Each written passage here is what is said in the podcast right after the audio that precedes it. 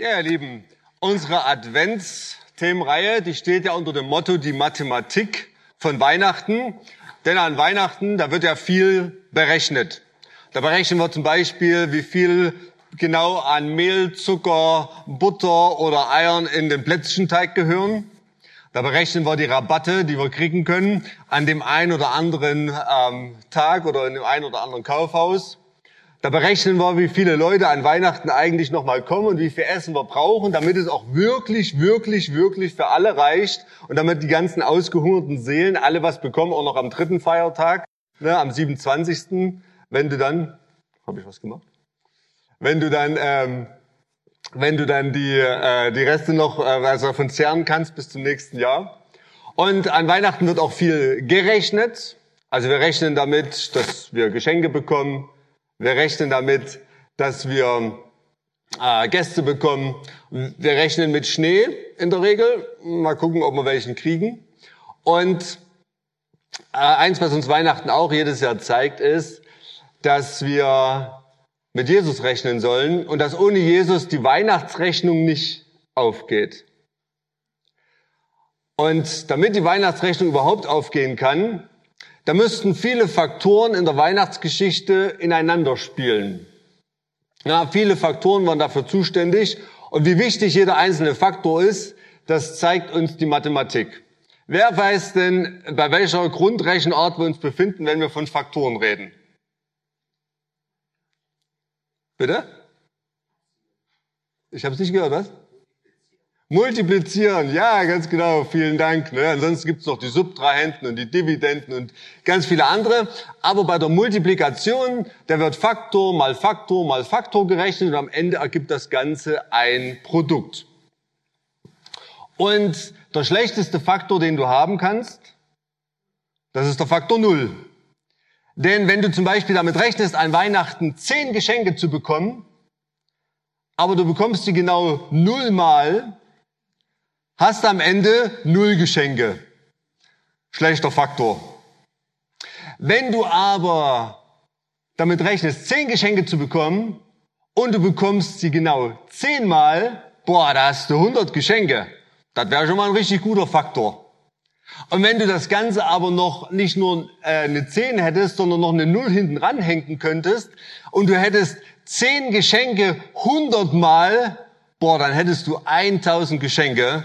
Das wäre ein richtiger X-Faktor. Ja, davon reden wir, wenn wir so das, das als Ausspruch gebrauchen, der X-Faktor, das ist ein Faktor, der macht die ganze Rechnung unglaublich groß. Das Produkt, was am Ende rauskommt, ist sensationell. Und Deswegen gab es zum Beispiel auch mal so eine, so eine Castingshow, ja, der X-Faktor, da ging es um Musik, ja, wer hat so eine besondere Gabe dazu, dass aus, äh, aus der Musik was Besonderes wird. Und darum geht's heute um den X-Faktor Josef. X-Faktor Josef, denn ohne Josef wäre Weihnachten nicht, was es ist. Und da könnte man sich ja fragen, na ja, komm, ist Josef wirklich so wichtig? Naja, in vielen, in vielen Bildern oder Zeichnungen oder äh, Krippenfiguren, da ist der Josef eigentlich, ja, der gehört zur äh, dreieinigen heiligen Familie, aber der ist immer so ein bisschen an den Rand gerückt. In der Mitte die Krippe, Maria meistens direkt daneben, kniend, stehend. Davor, auf der anderen Seite sind die Könige. Und wer ist am Rand? Der Josef. Das ist eher so die Randfigur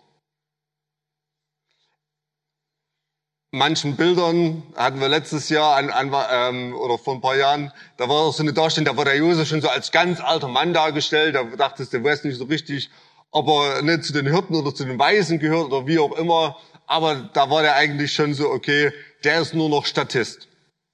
Na gut, und der Josef tut auch ein bisschen was dazu, denn tatsächlich finden wir in der Bibel keinen einzigen Satz von ihm. Er sagt nichts. Wir finden auch kein Lied von ihm, wie von Zacharias oder von, von Maria oder von Elisabeth. Er singt also auch nicht. Also zumindest wird es uns nicht überliefert. Aber was wir sehen, das sind seine Taten. Und seine Taten machen den Unterschied. Darum ist er der X-Faktor. Darum ist er so wichtig für die Weihnachtsgeschichte. Und wenn wir Josef aus der Gleichung wenn wir Josef aus der Geschichte von Weihnachten streichen würden, dann müsstet, also könntet ihr ja mal machen, dann müsst, würdet ihr sehen, wie arm die Maria wäre, wie arm sie dran wäre ohne ihren Josef. Und was sie auszeichnet, was den Josef auszeichnet, das wollen wir uns gemeinsam heute ansehen. Und gerade das Matthäus-Evangelium legt also seinen Schwerpunkt auf Josef. Da liegt der Fokus drauf. Im Lukas-Evangelium liegt der Fokus in der Weihnachtsgeschichte mehr auf Maria und im Matthäus-Evangelium liegt er mehr aus Josef. Tatsächlich ist das meiste, was wir über sein Leben wissen, fast ausschließlich aus der Weihnachtsgeschichte. Er taucht nochmal im Lukas-Evangelium auf, als der Jesus zwölf Jahre alt gewesen ist und im Tempel sitzen sind. Und ähm, er wird damit erwähnt, sein Vater Josef. Aber es kommt, ähm, aber sonst erfahren wir nichts weiter über ihn. Josef ist der X-Faktor, weil er erstens der liebevolle Kümmerer ist. Josef ist der liebevolle Kümmerer.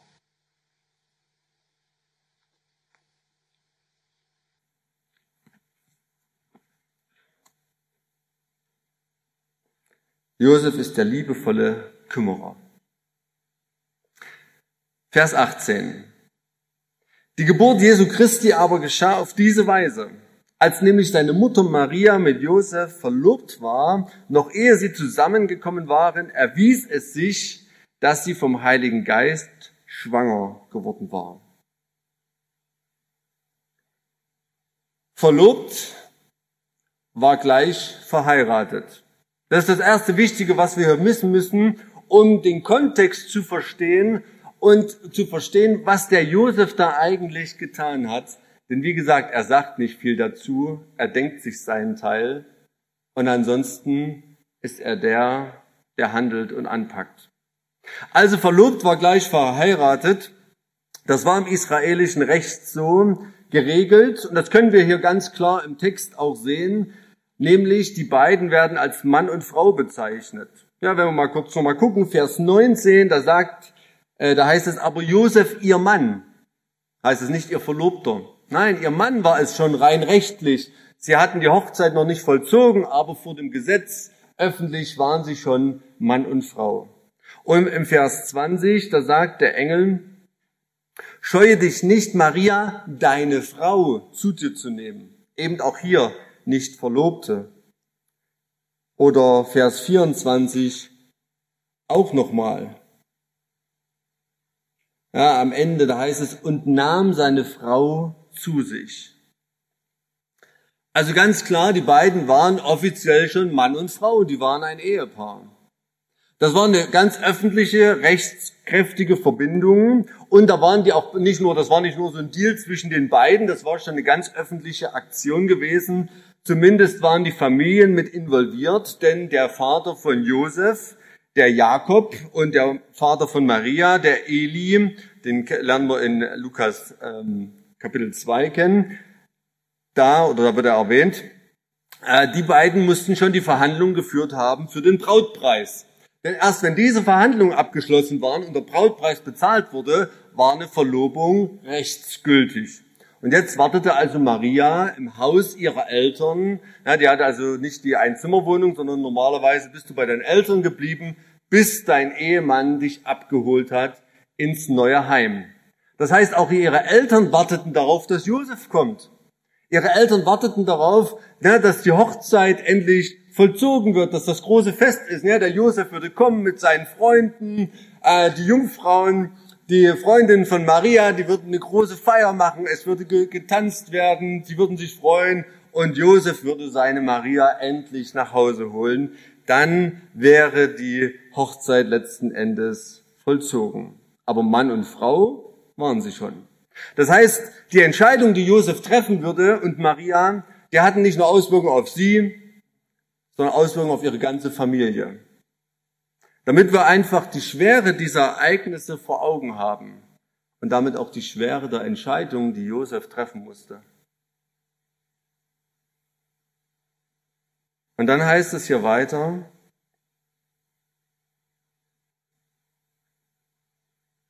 Vers 18, noch ehe sie zusammengekommen waren, eben dieses nach Hause holen, erwies es sich. Die NEU übersetzt dieses erwies es sich ganz schön mit stellte sich heraus. Oder in der Elber steht, es wurde erfunden. Man könnte auch sagen, es wurde herausgefunden. Und wir fragen uns, wie hat Josef es herausgefunden? Hat er irgendwann gemerkt, dass seine Maria sich komisch verhält? Haben irgendwelche anderen Frauen Spitzen gegeben? Haben gesagt, bei der Maria ist was im Busch, Josef, was ist denn mit deiner Verlobten los? Da ist irgendwas nicht richtig. Es erwies sich aber. Hat Maria selber was gesagt? Wie hat er es entdeckt? Das wissen wir nicht. Aber wir wissen eins, und das mit Gewissheit, er wusste, Maria ist schwanger. Und zwar nicht von mir.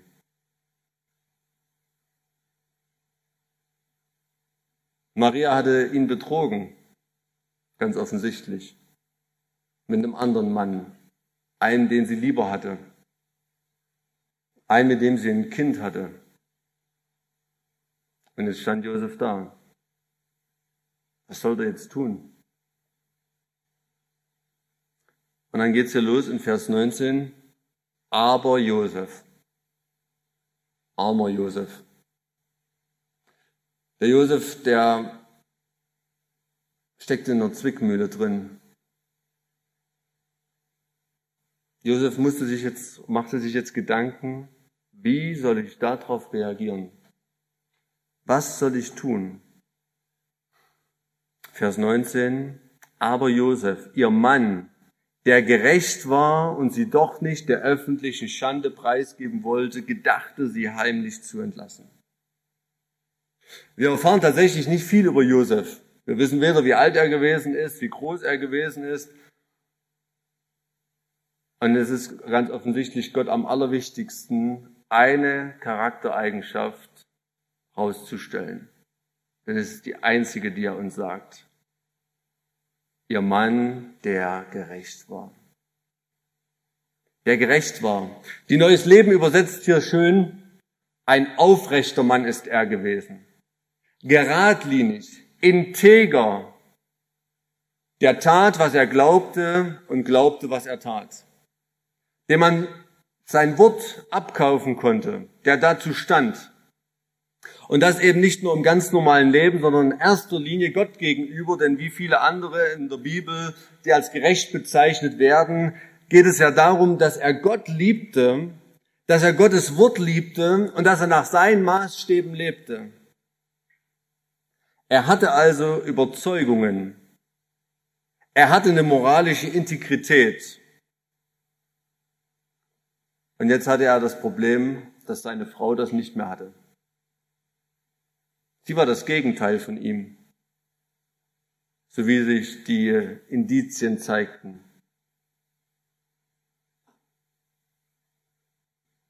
Maria, die war nicht mehr gerecht, die war ungerecht. Der hatte Gottes Maßstäbe nicht mehr lieb. Der hat seine Maßstäbe gebrochen. Die ist fremdgegangen. Der hat Ehebruch begangen. Maria, die war nicht mehr integer. Maria, die hatte einen Strich durch Josefs Rechnung gemacht. Ja, wie schön muss das vorher gewesen sein, dass der Josef sich gefreut hat. Hey, ich habe eine Frau gefunden, die den Herrn liebt. Und das sehen wir im Lukas-Evangelium. Maria liebt den Herrn von Herzen. Und die ist aus der Linie Davids. Und die liebt mich.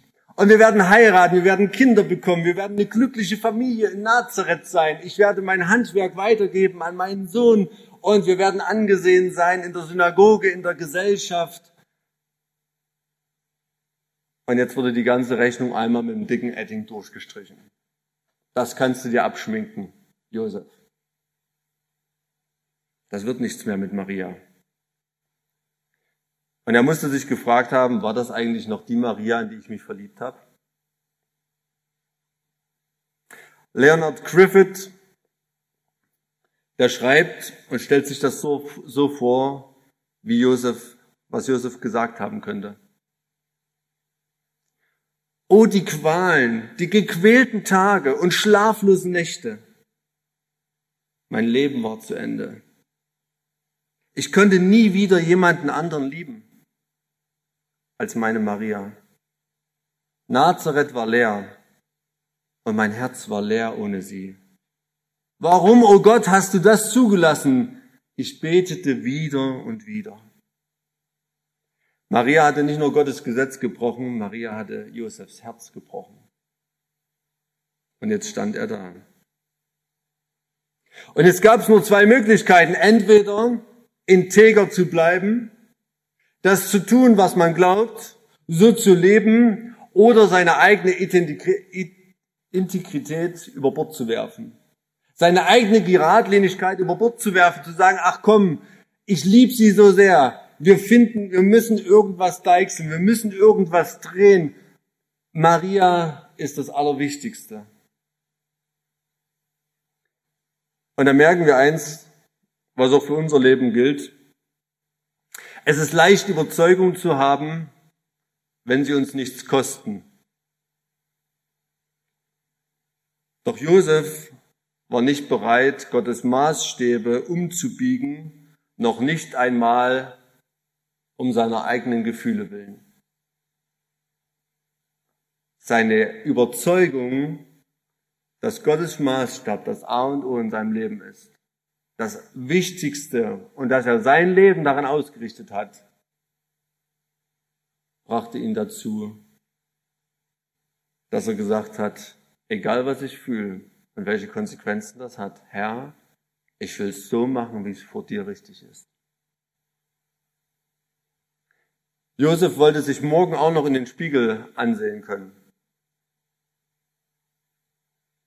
Josef wollte weiter für das einstehen, wofür er sein Leben lang eingestanden hat. Denn das ist eben eine Charaktereigenschaft, und das werden wir später in den folgenden Versen noch bei Josef sehen. Das gilt immer in der Bibel. Charaktereigenschaften kommen nicht von heute auf morgen, sondern das sind Dinge, die wir erlernen und in die wir hineinwachsen. Und wir können uns vorstellen, wie das in Josef gewachsen ist in seinem Leben. Und das werden wir, äh, wie gesagt, gleich noch in den weiteren Versen sehen, wie sein Charakter beschaffen war. Aber das ist eben nichts von heute auf morgen, sondern etwas, wofür du dich entscheiden musst und wo du dranbleiben musst und wo du die kleinen Schritte machen musst, damit du auch in den schwierigen Zeiten dafür gerade stehen kannst. Damit du dir am nächsten Tag noch in den Spiegel gucken kannst. Und dann geht es weiter. Er war gerecht. Und dann kommt, und sie doch nicht der öffentliche Schande preisgeben. Doch nicht. Doch nicht zeigt uns, er hätte alles Recht dazu gehabt. Das Recht war auf seiner Seite. Er hätte alles Recht dazu gehabt, Maria an den Pranger zu stellen. Aber er wollte es doch nicht tun. Er hat sich dagegen entschieden, ganz bewusst. Obwohl zu diesem Zeitpunkt Maria die alleinige Verantwortliche war, dass sein Herz gebrochen war, dass seine, seine Zukunft über den Haufen geworfen war, entschied er sich dagegen, Rache zu üben, entschied er sich dagegen, sie dafür bezahlen zu lassen. Ja, sie dafür bluten zu lassen.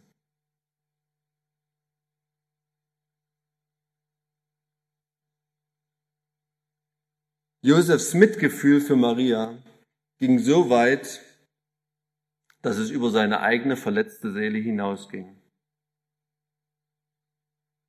Ich habe mich gefragt, tut unser Mitgefühl das auch? Tut unser Mitgefühl auch so weit gehen, dass wenn wir selbst verletzt sind, und wenn wir die Macht dazu haben, den anderen, der daran schuld ist, dafür bezahlen zu lassen, dass wir das dann gnadenlos ausnutzen, dass wir sagen, so weit geht die Liebe nicht, so weit geht das Mitgefühl nicht. Doch bei uns schon, weil unsere Liebe weitergeht als die Liebe von Menschen. weil Gottes Liebe in uns ist. Und weil wir Mitgefühl zeigen sollen, da wo andere kein Mitgefühl zeigen. Ich weiß nicht, ob du solche Situationen kennst. Also ich kenne die und ich kenne auch solche Gedanken. Ich habe auch schon so Pläne gefasst, wie ich andere äh, bezahlen lassen kann für Dinge, wo sie mich verletzt haben. Habe ich letztens erst Conny erzählt. Habe ich gesagt, da ging mir das und das durch den Kopf. Das hat mich wirklich verletzt. Und dann habe ich gedacht, da kamen ganz viele schlechte Gedanken, wie ich den anderen richtig dafür eine auswischen kann. Dann habe ich zu ihr gesagt, aber weißt du was? Drei Gedanken später, da hatte Gott schon angeklopft und gesagt, Rocco, es geht aber nicht. Das ist der verkehrte Weg, das ist nicht der richtige Weg. Habe ich gesagt, ja, wir müssen einen anderen Weg finden. Wir müssen einen anderen Weg finden. Und so ging es dem Josef auch. Und deswegen heißt es weiter, er gedachte, sie heimlich zu entlassen. Also er dachte nach. Äh, wir können uns vorstellen, wie, wie er mit sich gerungen hat. Was soll ich denn jetzt tun? Und ich habe mich gefragt, worüber hat er nachgedacht? Und seine Entscheidungen zeigen, zum einen hat er darüber nachgedacht, wie kann ich meine Maria schützen? Ja, paradox, ja. Die Frau, die ihn am meisten verletzt hat, da überlegt er, wie er sie dennoch weiter beschützen kann, wie er sich dennoch weiter um sie kümmern kann. Und deswegen überlegt er sich, ich mach's heimlich. Ich häng's nicht an die große Glocke. Ich mache keinen Riesenskandal daraus. Ich werde Maria nicht an den Pranger stellen. Und wie gesagt, die, die es sowieso erfahren würden, das wären die eigene Familie gewesen. Aber er als Ehemann hatte alles Recht dazu, es öffentlich zu machen, sie vor den Richter zu ziehen. Aber er konnte auch sagen, ich belasse es dabei. Er wollte sie schützen.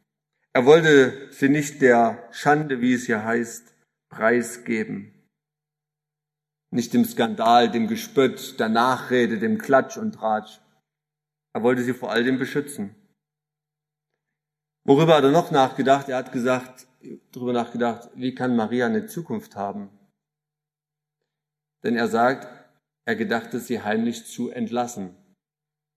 Entlassen hier ist das Wort, was der Herr Jesus dafür benutzt, wenn ein Scheidebrief ausgestellt wurde. Können wir aufschlagen, Matthäus 19, Vers 8.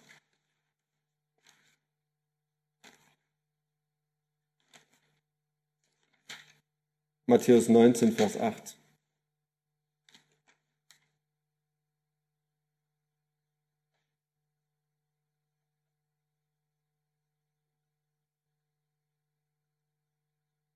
Er sprach zu ihnen, Mose hat euch wegen der Hartigkeit eures Herzens erlaubt, eure Frauen zu entlassen. Von Anfang an aber ist es nicht so gewesen. Ja, und dieses Entlassen bezieht sich also auf den Scheidebrief, den Mose im Alten Testament eingesetzt hat. Und darin können wir eben die Rechtsgültigkeit sehen. Und Josef hat sich also überlegt, ich würde mal, ich werde mich von Maria scheiden lassen. Ich werde ihr einen Scheidebrief geben. Das konnte übrigens nur Josef tun. Den Frauen war es nicht erlaubt, sich scheiden zu lassen. Nur die Männer hatten dieses Recht.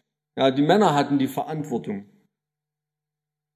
Und er hat gesagt, ich verstoße Maria nicht nur, ich schicke sie nicht nur einfach weg, sondern ich gebe ein rechtsgültiges Dokument.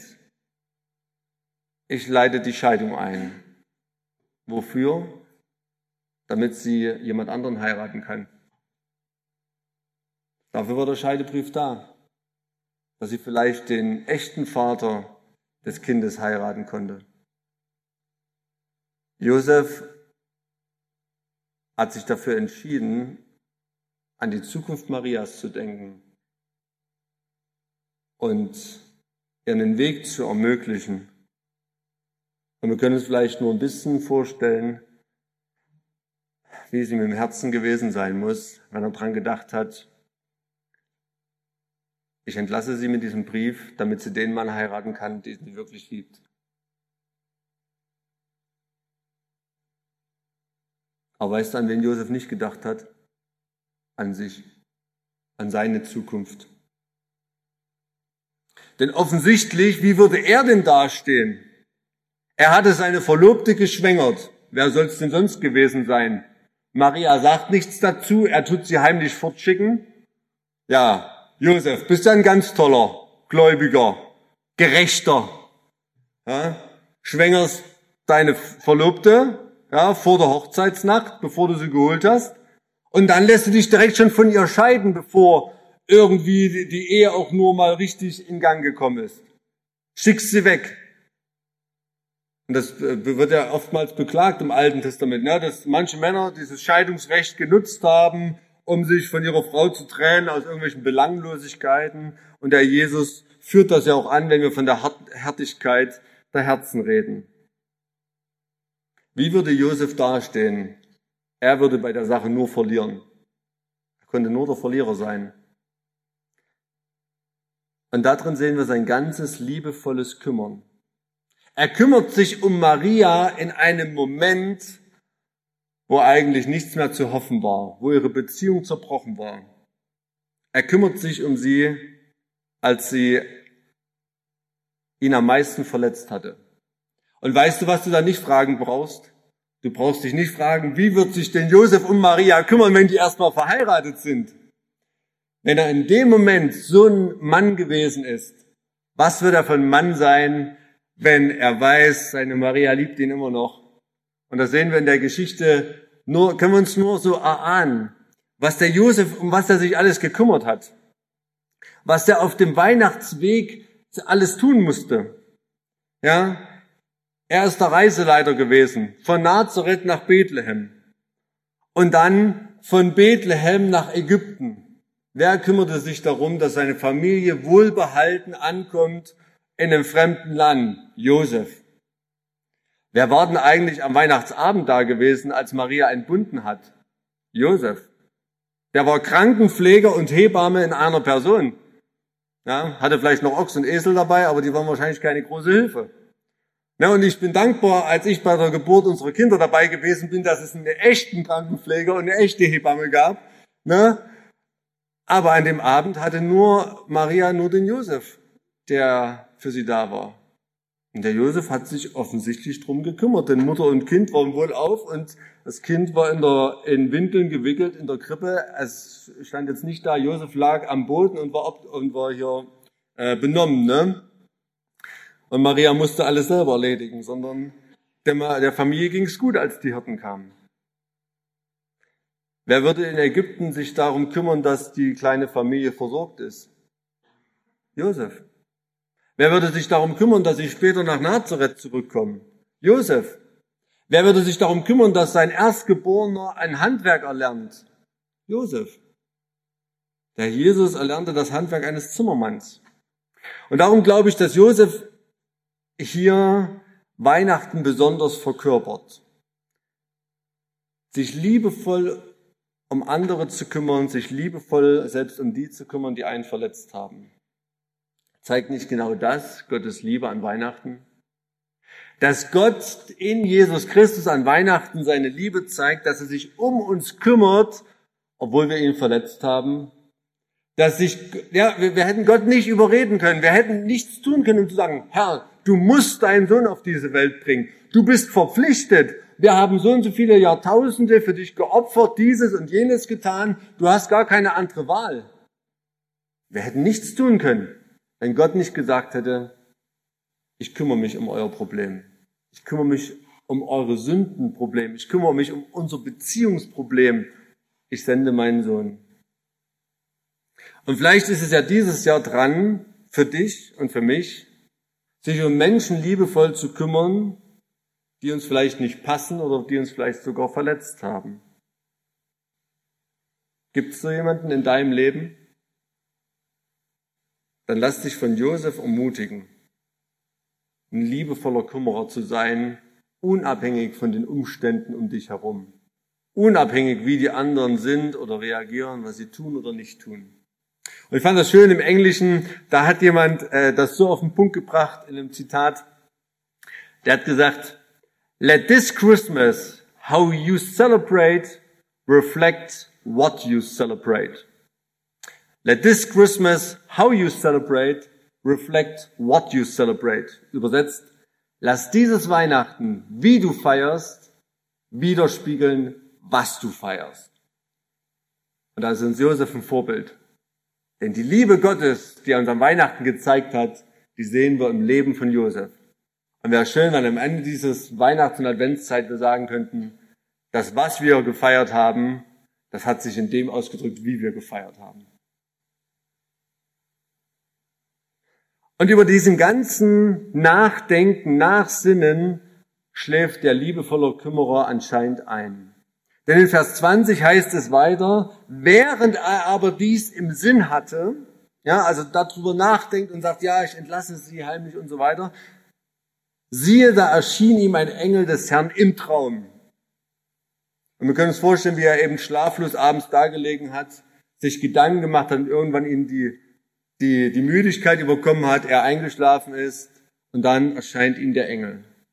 Und dann heißt es, der sprach, Josef, Sohn Davids, scheue dich nicht, Maria, deine Frau, zu dir zu nehmen, denn was in ihr gezeugt ist, das ist vom Heiligen Geist.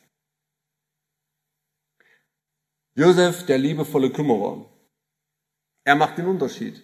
Josef, zweitens, der auserwählte Adoptivvater.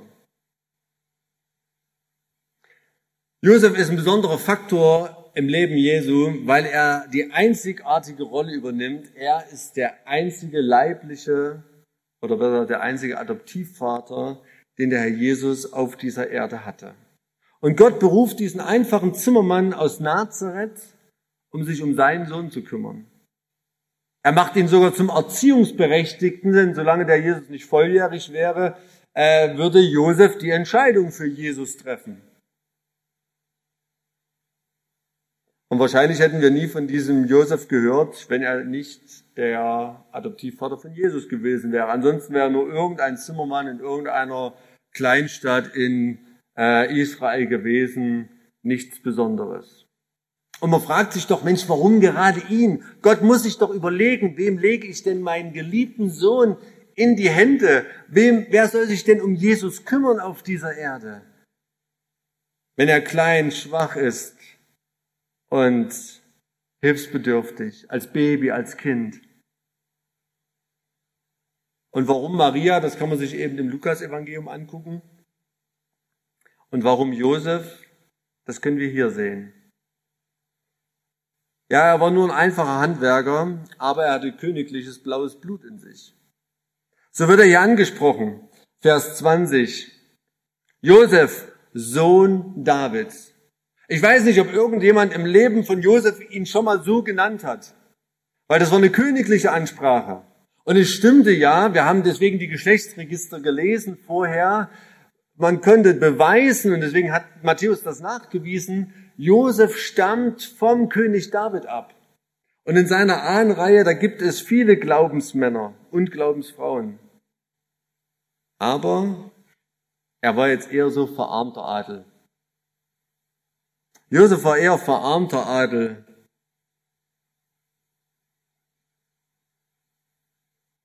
Gott hatte ihn rausgesucht, nicht nur weil er Nachfahre Davids war, sondern weil er auch die Qualität Davids in seinem Leben hatte, nämlich, dass er den Herrn liebte.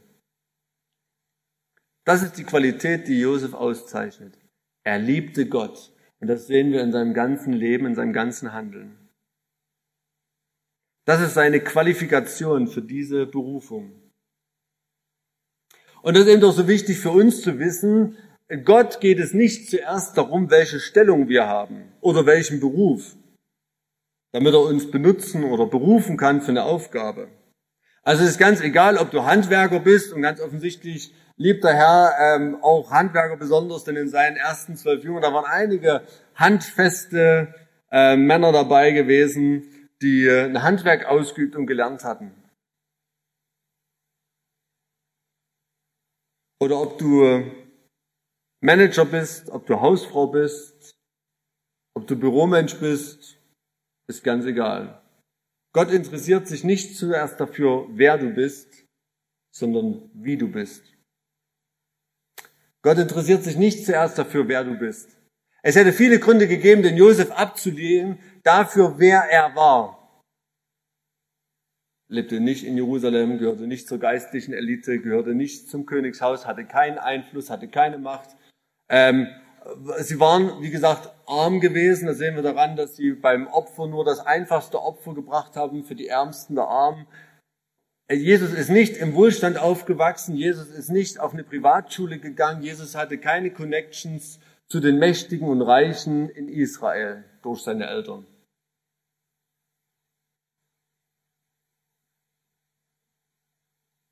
Aber Gott geht es eben nicht zuerst darum, wer wir sind, sondern wie wir sind. Und das Wie wir sind, das zeichnet eben den Josef aus. Er vertraut dem Herrn und darum erwählt er ihn. Und das gilt bis heute. Gott benutzt ganz normale Menschen, um in seinem Plan mitzuwirken. Darum brauchst du dir keine Gedanken machen, bin ich besonders genug? Ja, sondern wenn du dem Herrn vertraust, dann lass dich von ihm gebrauchen. Er will dich in seinen Plan integrieren. Ja, und er lädt uns sogar ein. Wir können das bei, bei beiden sehen, bei Maria und bei Josef. Die hatten beide die Möglichkeit, eine Entscheidung zu treffen. Die hätten sich auch dagegen entscheiden können. Josef hätte auch sagen können, nee, mache ich nicht mit. Da musst du dir einen anderen suchen. Also Gott vertraut auch dem Josef hier und gibt ihm aber die Chance damit, an seinem Plan teilzuhaben einen Unterschied zu machen, eben ein X-Faktor zu sein. Und ich möchte dir einfach die Perspektive gerne auch mitgeben. Dass wir nicht immer nur denken, okay, immer wenn Gott uns zu irgendwas beruft, das ist immer was, oh ja, das ist immer mit Arbeit verbunden und mit Herausforderungen und ist alles nicht so einfach, ist wie bei Josef. Aber den zweiten Blick zu haben, sagen, hey, Gott gibt mir die Möglichkeit, an seinem Plan mitzuwirken. Gott gibt mir die Chance, ein Teil zu sein, ein Faktor in seiner Rechnung. Und ab und zu dürfen wir das ja erleben und sehen. Manchmal kriegen wir das ja gar nicht mit, was für ein Faktor wir gewesen sind. Ähm, aber an eine Situation kann ich mich noch gut erinnern. Als eine junge Frau, die an der, der Bibelschule gewesen ist, einen Brief geschickt hat nach einiger Zeit, als sie schon weg gewesen war. Und sie hatte einige harte Gespräche mit meiner Frau Conny gehabt. Und in den Gesprächen, da war sie nicht einsichtig. Das hat sie, hat sie alles schlimm gefunden und hatte, man hatte eigentlich so den Eindruck, sie hat sich nichts davon angenommen. Und eben einige Zeit später kam dieser Brief und dann schrieb sie darin, dass diese Gespräche für sie einen Unterschied gemacht haben. Obwohl für uns von außen das überhaupt nicht so aussah. Wir haben gedacht, naja, da ist Hopfen und Malz verloren, da, da passiert eh nichts mehr. Aber diese Gespräche haben den Unterschied gemacht. Die haben in ihrem Leben was bewirkt. Und so konnte Conny ein Faktor in ihrem Leben sein. Äh, Gottes Plan in ihrem Leben mit erfüllen. Und umso schöner ist das, wenn wir heute sehen, diese junge Frau ist mit dem Herrn unterwegs, ist verheiratet und gemeinsam mit ihrem Mann in der Jugendarbeit in der Gemeinde und bringt sich dann mit Leibeskräften mit ein. Und dass man da so ein Wegbegleiter sein könnte.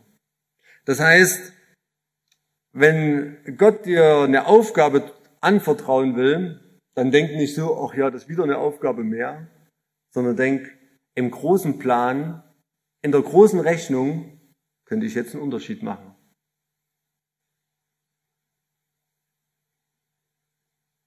Wie wird Josef dazu berufen?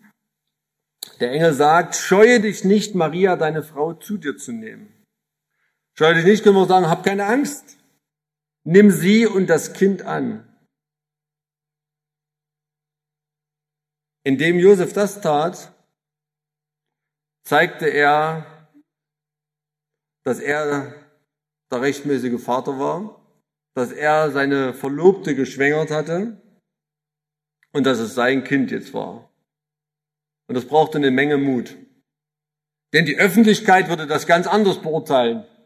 Die hatte keinen Engel, der ihm das erklärt hat, ey, das ist, das war nicht der Josef, das war der Heilige Geist gewesen, sondern für die Öffentlichkeit würde klar sein, der Josef ist nicht so geradlinig, wie wir immer gedacht haben. Der Josef, der hat sich nicht im Griff gehabt. Der hat seine Verlobte geschwängert. Der Josef, steht nicht mehr für das, für das er mal gestanden hat. Und dass sich da mancher das Maul zerrissen hat und sagt, ja, ja, die allerfrommsten, ne? Das können wir uns vorstellen. Scheue dich nicht, sagt der Engel. Sei mutig. Steh für deine Überzeugung ein. Und es braucht eben immer Männer und Frauen mit solchen Überzeugungen, die Gott mehr fürchten als die öffentliche Meinung. Die Gott mehr fürchten als das, was die anderen sagen und wie die anderen das beurteilen und ob die anderen das toll finden oder nicht toll finden. Und das brauchen wir auch heute. Wir brauchen das heute noch genauso, denn es ist leicht, die, die eigene Meinung dem anzupassen. Ja, wir erleben das ja in manchen, manchen christlichen Kreisen, aber wir brauchen gar nicht so weit gehen, auch in unserem eigenen Leben, ne, dass wir sagen, also das, was die Gesellschaft gut findet, und das, das, das passt so halbwegs überein, das, das machen, finden wir auch gut.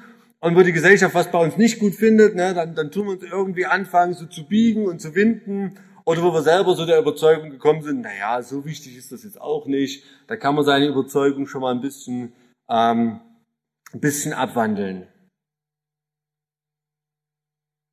Ja, wenn der Satz kommt, und der kommt nicht nur von Kindern, das machen doch alle so.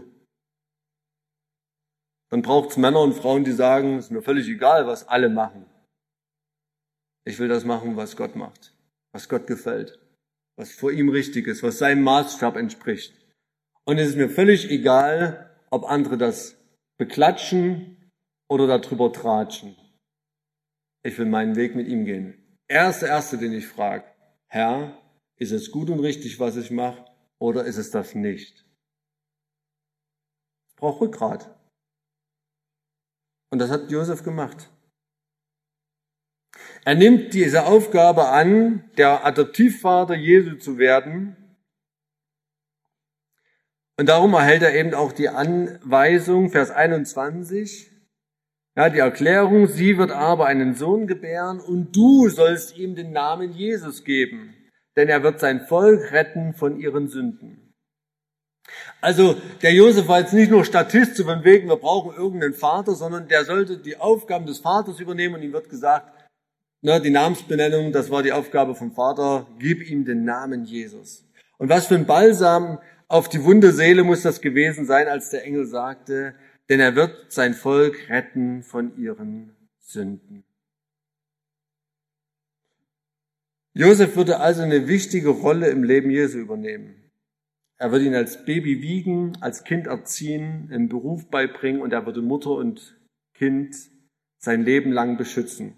Und ich finde es nett, äh, wie Steve äh, Cole den Josef bezeichnet hat, ein Vater für alle Fälle. Josef war ein Vater für alle Fälle. Ja, das, was, was hier angesagt wird und was dann noch kommt in dieser Weihnachtsgeschichte, das waren Fälle, die hatte der Josef sich nicht rausgesucht, aber der war der richtige Mann dafür, um dann das Richtige tun zu können. Und das fände ich gut, wenn das bei uns auch so wäre, wenn Gott über uns sagen könnte, das ist ein Gläubiger für alle Fälle. Den kannst du in alle Fälle mit reinnehmen, der, der kann damit umgehen, der kommt damit zurecht der ist brauchbar. Und hat sich der Josef da Gedanken gemacht? Vielleicht schon. Ich soll den Sohn Gottes erziehen. Ich soll der Vater des Messias werden. Darum glaube ich, gilt diese Scheue dich nicht auch diesen Bedenken. Wenn Gott dir also etwas zutraut, wenn Gott dich beruft, wenn Gott dir eine eine Aufgabe gibt, wenn Gott dich in eine Rolle hineinstellt, dann will ich dir Mut machen, wenn Gott es dir zutraut, traust dir auch selber zu. Traust dir auch selber zu. Wenn Gott dir etwas zutraut, traust dir auch selber zu und füll diese Rolle aus. Egal wie die gerade aussieht. Manchmal sind es die kleinen Rollen in unserem Leben, dass wir einfach nur für jemanden da sein können. Manchmal sind es ein paar größere Rollen, dass wir jemanden eine längere Zeit begleiten. Aber egal, was für eine Rolle Gott dir gerade anvertraut, füll sie aus. Nimm sie an. Sag nicht, Herr, nimm doch irgendeinen anderen bitte. Und wenn Gott sagt, hey, ich traue dir das zu, dann mach's auch selbst. Wie gesagt, wir erfahren nicht mehr viel mehr über Josef. Die Weihnachtsgeschichte ist sein großes Ereignis, ist seine, seine besondere Zeit. Und wir sehen, diese Zeit ist begrenzt. Wir wissen nicht, was mit ihm passiert ist. Offensichtlich ist er später nicht mehr am Leben. Er taucht nicht mehr auf. Aber er hat die Zeit, die Gott ihm gegeben hat, ausgefüllt. Er hat diese Zeit genutzt. Er hat diese Chance genutzt. Und wenn wir weiterlesen hier, dann bekommt er sogar noch eine Antwort darauf, warum das alles so passieren musste. 22 und 23. Dies alles aber ist geschehen, damit erfüllt würde, was der Herr durch die Propheten geredet hat, der spricht, siehe, die Jungfrau wird schwanger werden und einen Sohn gebären und man wird ihm den Namen Immanuel geben, das heißt übersetzt Gott mit uns. Also was, was den Propheten klar gewesen ist, das war eben bei weitem noch nicht allen Israeliten klar, diese Frau sollte eine Jungfrau sein. Ja, wie soll das denn gehen? Das können sich bis heute Leute nicht vorstellen. Ja, wenn du über Weihnachten mit denen redest, sagen die, wie soll denn das passiert sein? Ja, ja, der Heilige Geist. Ja, ich sag, ja, der Heilige Geist.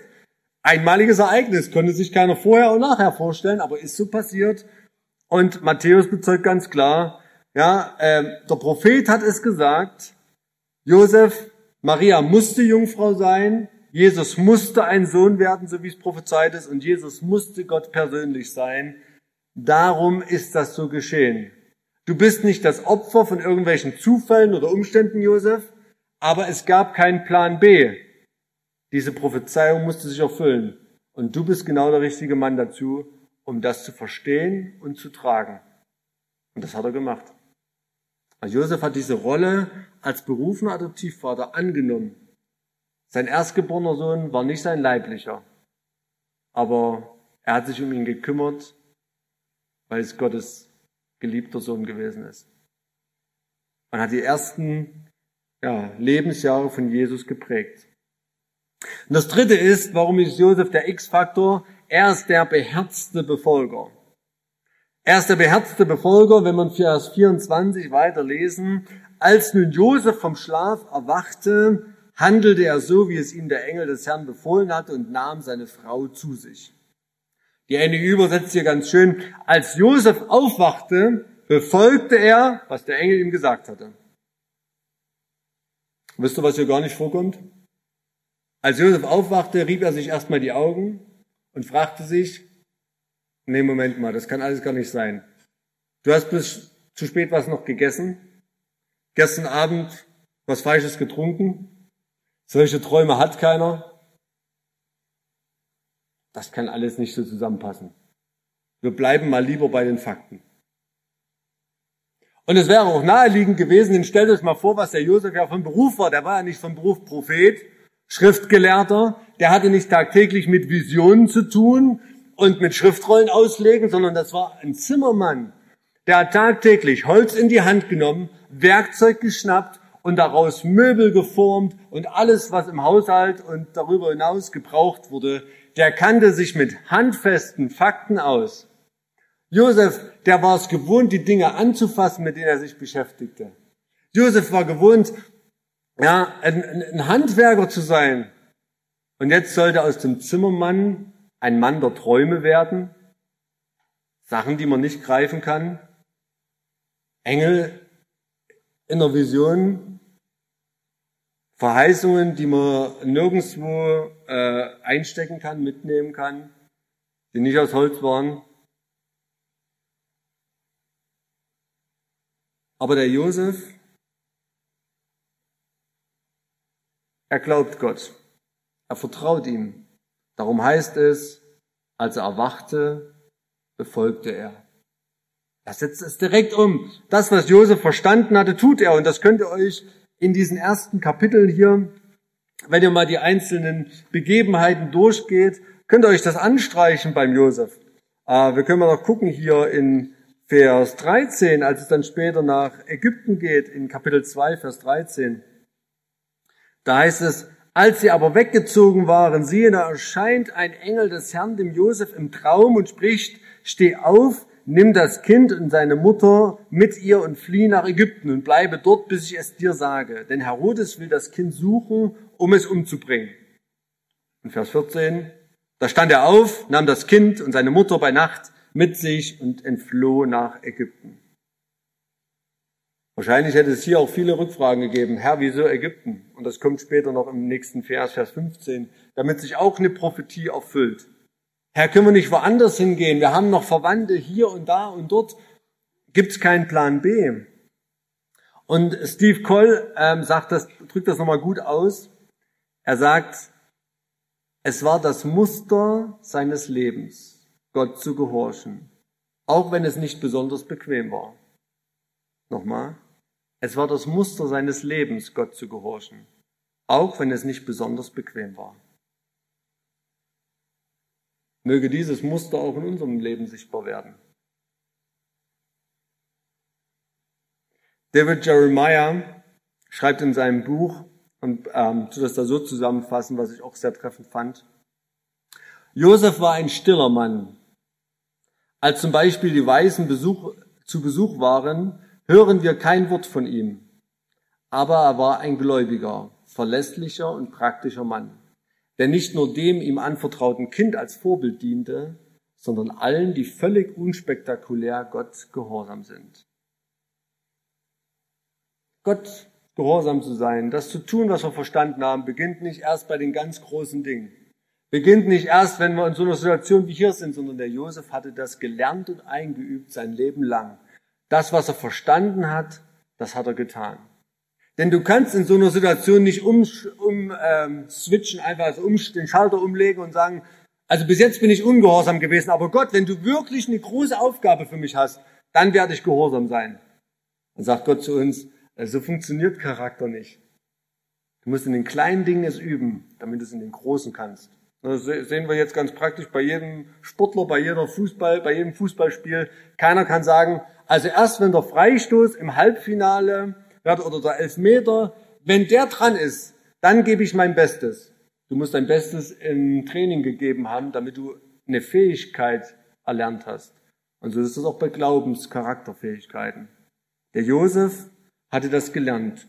Und darum ist er auch ein Vorbild eben für alle von uns, die wir Gott unspektakulär gehorsam sind. Das tun, was wir verstanden haben. Gibt es irgendwas, was du verstanden hast, aber noch nicht tust? Wäre heute ein guter Zeitpunkt zu sagen, Herr, Josef hat recht. Ich will es tun.